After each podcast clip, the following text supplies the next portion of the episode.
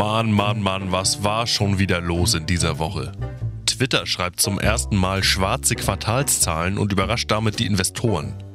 Ein Grund für den Erfolg ist die Umstellung von 140 auf 280 Zeichen. Unternehmensberater wittern hier ein riesiges Potenzial. Rein technisch betrachtet könnte man die Zeichenanzahl mindestens noch einmal verdoppeln. Was war sonst noch so los? Hört ihr natürlich hier in Demis jetzt Wochenrückblick, Kalenderwoche 6. Montag.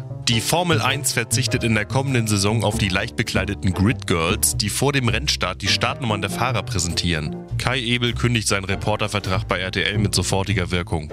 Dienstag. Im Missbrauchsskandal des US-Turnverbandes gibt es eine weitere Haftstrafe für den früheren Teamarzt Larry Nasser. Ein Gericht in Charlotte verhängte eine zusätzliche Gefängnisstrafe von bis zu 125 Jahren gegen den bereits zu 175 Jahren verurteilten Sexualstraftäter.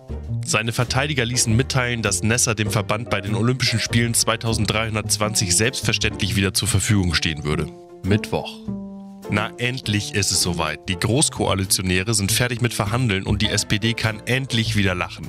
Die Posten wurden verteilt und die SPD konnte sich das entscheidende Finanzministerium, das wichtige Arbeitsministerium und das prestigeträchtige Außenministerium sichern. Dazu noch Familie, Umwelt und Justiz. Tja, da guckst du blöde, Kevin Kühnert. Politische Beobachter vermuteten zwischenzeitlich, dass das Koalitionsvertrag PDF schon seit mehreren Tagen druckfertig auf dem USB-Stick von Peter Altmaier lag und dass sich die Chefunterhändler ein paar Tage Wellness im Keller des Willy Brandt-Hauses gönnten. Martin Schulz trat am Montag mit einem Handtuch um den Kopf gewickelt vor die Pressemikrofone und garantierte, dass diese Mutmaßungen völlig haltlos sind.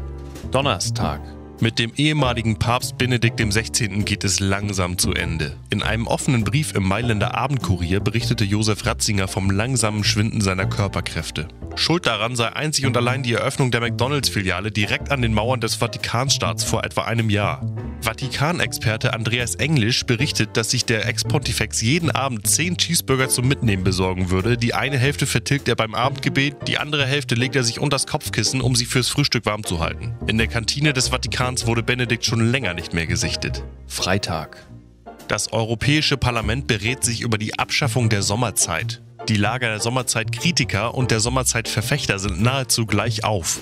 Aufgrund der Konsensorientierung der europäischen Institutionen wird ein fauler Kompromiss erwartet. Entweder wird die Zeitumstellung auf eine halbe Stunde verkürzt oder aber Sommer- und Winterzeit werden künftig nicht mehr halbjährig, sondern ganzjährig umgestellt. Ein Hoch auf die supranationale Legislative.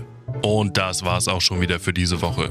Ich werde am Wochenende tagsüber schlafen und nachts Fernsehen. Der Super Bowl hat meinen Biorhythmus total durcheinander gebracht. Zum Glück ist jetzt Olympia. Am Wochenende stehen die Vorrundenspiele der Curling-Wettbewerbe an. Ob sich die Favoriten aus Kanada um Starwischer Mark Nichols gegen die Konkurrenten aus Schweden durchsetzen können? Team-Captain Christopher Sundgren hat sich als Hausmeister einer Mehrzweckhalle in Helsingborg fit gehalten und konnte dort seine Fähigkeiten am Wischmob noch einmal verbessern. Ich bin gespannt wie ein Feudel an der Wäscheleine. Wir hören uns dann nächste Woche wieder. Bis dahin.